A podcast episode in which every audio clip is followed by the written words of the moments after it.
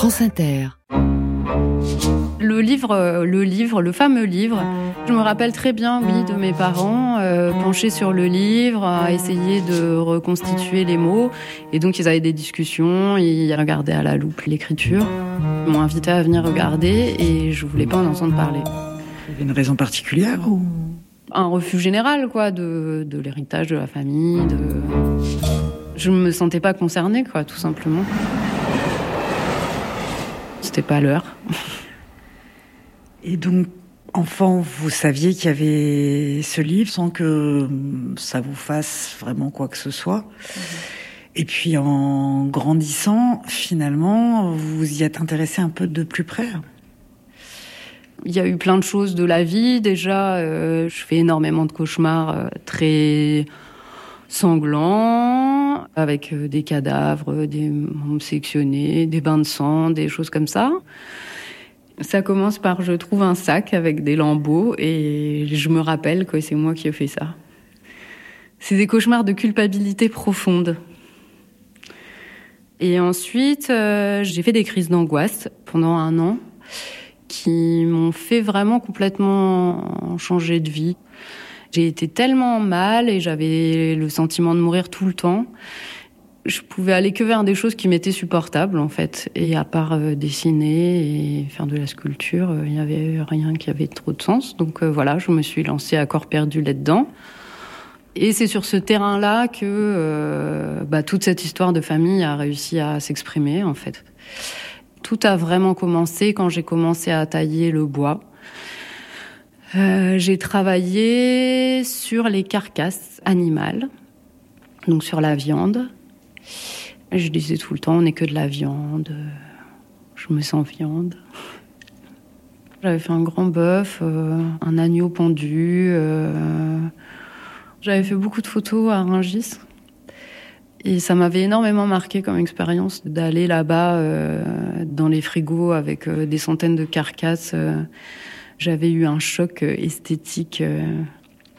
J'avais trouvé la présence euh, des carcasses extraordinaires, quoi, plus vivantes que des bêtes vivantes, avec les couleurs, les mécanismes vitaux exposés comme ça. C'était, c'était très beau.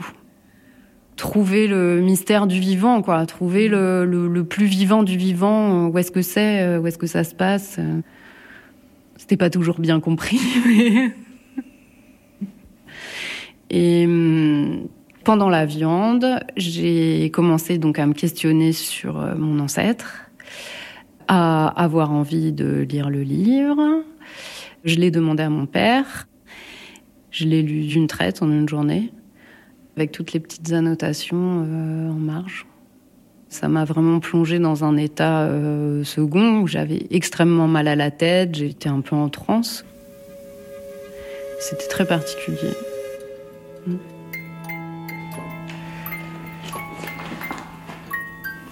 Ça devrait être pourtant là.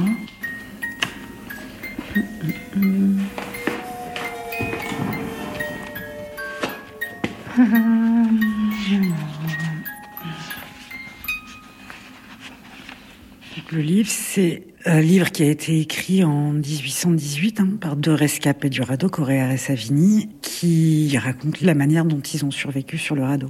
Il faut peut-être rappeler le- l'histoire du naufrage de la Méduse. Ça se passe juste après la Restauration. C'est euh, une flottille composée de trois navires qui part vers les colonies du Sénégal.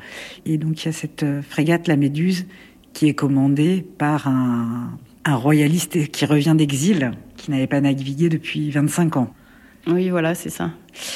Donc, ce qui est très surprenant à la lecture et ce qui m'a surpris moi, ma première lecture, euh, en fait, on sait comment ça a fini, on connaît l'histoire du radeau, on sait que ça va se terminer par un naufrage et on n'arrive pas à croire que ça soit possible tellement tout aurait pu être évité tout le temps à n'importe quel moment en fait. Le banc d'Arguin, on- donc euh, le banc de sable sur lequel la méduse est venue s'échouer, euh, était cartographié, donc euh, on, savait qu'il fallait l'éviter. Après, il y a eu des erreurs de navigation, le commandant incompétent, qui n'écoute pas ses seconds. Euh, les autres navires qui envoyaient des fusées de détresse pour signaler qu'il fallait pas aller par là, euh, qu'ils n'ont pas écouté, euh, ils n'ont pas sondé. Voilà, la Méduse se plante sur son banc de sable par beau temps et mer au plus haut, donc aucune chance qu'elle se déloge à, à marée haute vu qu'elle était arrivée au point le plus haut. Et il y a eu une tempête et le gouvernail a éventré la frégate. Et à partir de là, euh, il y a eu une panique qui a fait qu'il y a eu une évacuation euh, vraiment précipitée.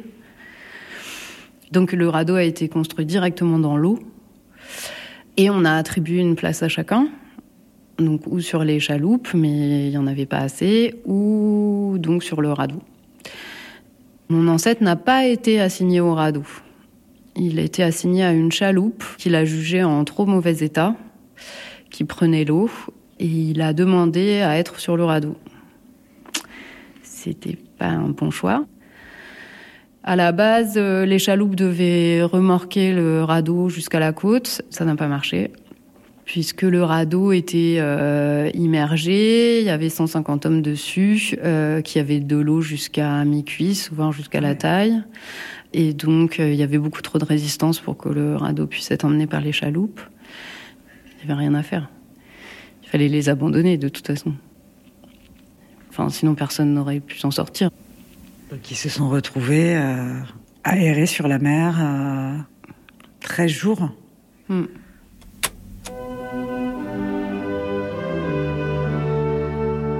En ces temps-là, un navire ne pouvait signaler sa position sur le radeau, emportant les naufragés.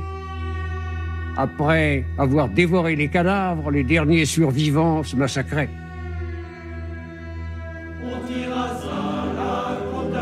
Les marins, en chantant le petit navire, envoyaient comme un défi au destin qui peut-être un jour sera le leur. vous avez lu tout ça, euh, ça vous a fait euh, quel effet? C'était un choc et c'était euh, c'était vrai quoi. C'était mon histoire. Enfin, je la reconnaissais. Ça m'a beaucoup marqué à la première lecture le fait que le cannibalisme a été vraiment ritualisé. Euh, les corps ont été tranchés, la viande a été mise euh, à sécher sur les cordages du radeau pour la rendre plus supportable au goût. Ça, c'est dans le récit officiel. C'est Coréard et Savini qui racontent ça. Ça, c'est dans le récit officiel. Mais dans le récit officiel, il raconte que ce sont les soldats qui se sont rués sur les cadavres euh, pour les manger comme ça dans l'instant. Euh. Et mon ancêtre, lui, dit que pas du tout. Que c'est Savigny qui a fait un genre de discours pour euh, préparer euh, les hommes à l'idée de manger de la chair humaine. Et puis après, ils ont tranché les corps et, commencé le, le, cannibalisme. Et ce sont les officiers plutôt qui ont enclenché ce mouvement et pas du tout les soldats. Mais c'est vrai que le cannibalisme, je le savais tout ce que j'apprends vraiment, ça concerne, euh, et ce qui est beaucoup plus choquant finalement, parce que tout le monde est tout de suite attiré par cette histoire de cannibalisme, parce que voilà, c'est un côté un peu savoureux, euh, c'est le tabou suprême, mais finalement, euh, du cannibalisme de survie, c'est en mer, ça arrive quoi. Mais non, ce qu'on découvre surtout, c'est les massacres. C'est l'organisation des massacres. Là-dessus, sur les massacres, le témoignage de mon ancêtre est absolument capital. C'est là qu'il change complètement l'histoire en fait.